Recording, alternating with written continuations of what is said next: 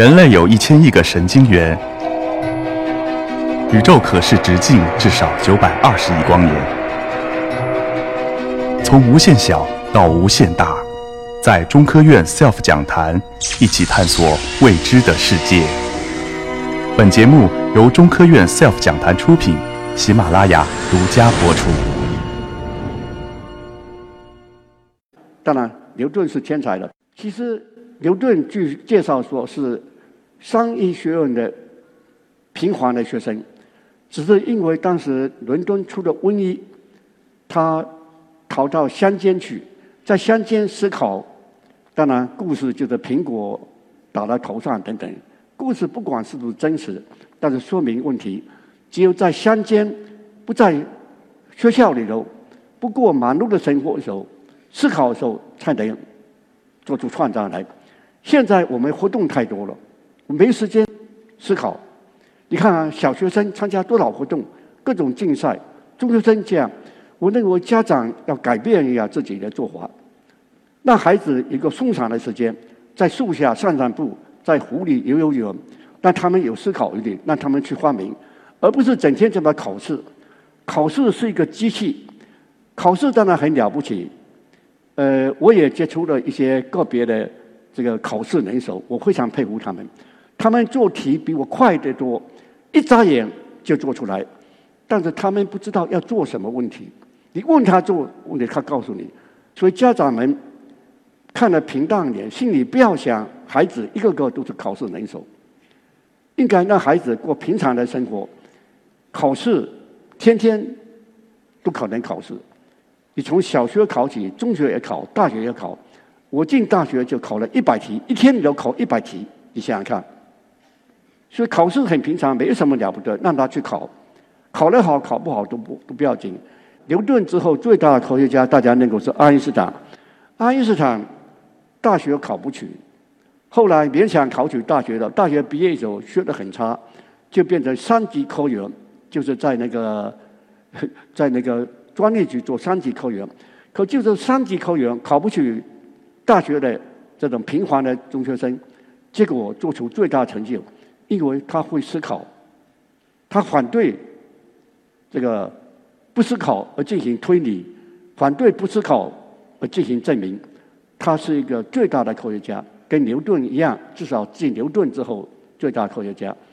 我们希望各位同学。都应该把自己看作平常人，看作自己三级科员，看你看作自己很差的学生，但是我们有正确的学习方法，我们知道案例学习，我们一个案例顶顶了万卷书，那就效率很高。所以我今天能讲，就是希望用一个案例顶万卷书，希望大家学得少，学得好，千万不要图多脚不大。结果什么都懂，什么都不懂。我讲的很极端，很多人反对。讲话的时候写东西可不能这么写，就讲出来很多人反对我说：“现在你这个是急功近利，想学习的快，学习有方法，不是说要学习的慢就是急功近利，不是学万卷书不消化有什么用处了？你吃的很多都不消化，不如吃少一点，消化好一点。”我们到工作的时候，我们需要再学习，是不是？我就讲这么多了。谢谢大家，有问题开始。非常感谢咱们林老师的精彩的报告啊，如雷贯耳，听得我两个脑袋就两个脑袋脑袋瓜嗡嗡的。那个，咱们接下来有一个简单的和现场观众朋友们的互动。好，我再补充一句，为了防止防止很多人攻击我，我首先说我自己就不懂得数学，我自己学的很差。你再攻，我说很差，你攻攻不倒，对不对？实在话，我们这些人都没有成就，哪些人有成就了？杜悠悠，你想不到了。我相信杜悠悠的智商并不很高，我不认识他，我不是不是诽谤他，我是觉得他恐怕是很平常的人。平常的人，可是他一辈子钻研一个事情少则多，他只做一件事，就是叫做什么？做那个中药，对吧？但是就一件事情，救了。非洲人多少万人，这就是他的贡献。BBC 选杜悠悠做他的一百年人最大三个科学家，把巨人夫人打败了。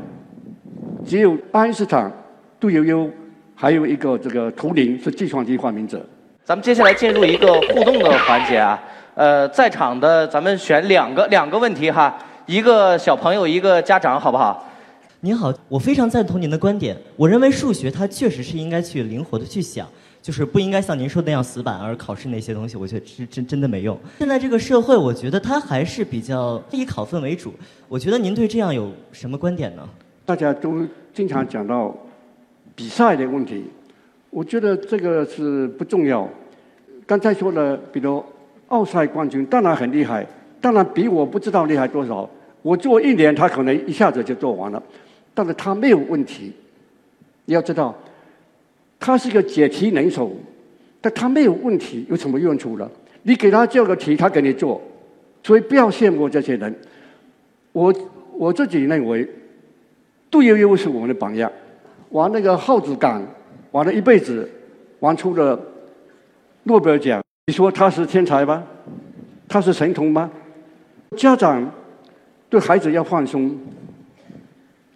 我觉得我们家长要求太低了，就要求孩子考得好，可以找到好职业，这个算什么呢？考个好好职业算什么？真正有贡献的，就不能靠考试。考试是很平常应付，考试考试没什么的。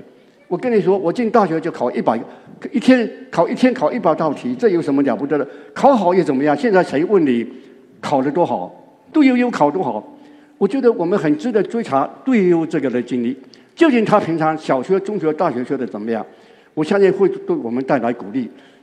普通人都能学好数学，普通人都能学好科学，普通人都有贡献。只要有杜悠悠那样的精神，而不是那些才子佳人，我觉得这个靠不住。林老师说，数学这个东西，普通人只要努力用功就能够学好。考一百分算不了什么，要有更远大的目标。对对对，考一百分不算什么，要求不能太低了。我进厦门大学的时候，一千里头出一百题，我考了一百分，一百分算什么呢？我考了一百分算什么呢？我后来就进科学院，到现在没有做什么好工作，我敢这么说自己，我都看不上自己，因为我没有杜悠悠那样的精神。杜悠悠当然是很幸运，他从年轻一直抓到正确问题。他看中了中草药，结果成功了，你都想不到的事情。所以家长对你们的孩子要求要更高，一定不能说考得好可以好找好职业，好职业算什么？爱因斯坦找到三级科员，爱因斯坦多大成就？三级科员算什么好职业吧？对不对？再讲一个，比如说，因为我们都很关心人大，人大开完会选出很多部长。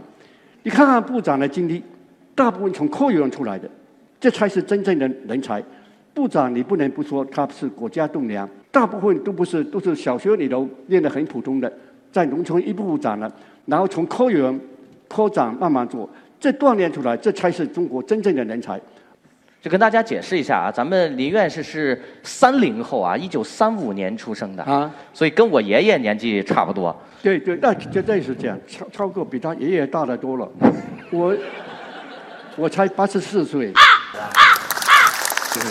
院士您好，那我是个伪家长，但是呢，我想替家长们提一个问题。对。呃，您刚才讲的大讲的很多，大家的掌声已经就是说明了大家对您的观点的认可。但是在数学上呢，否定一件事情比肯定一件事情容易很多。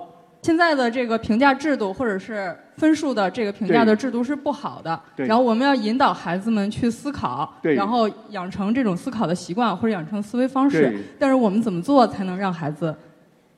您觉得有没有什么更好的方式，比现在这个制度更适合我们目前的状况的？我是没有经验的，但是有一点，我觉得家长对孩子管得严，还得承认是有成绩的。你比如说。国外一些学生，他们的孩子怎么教育？说孩子喜欢什么，应该鼓励做什么。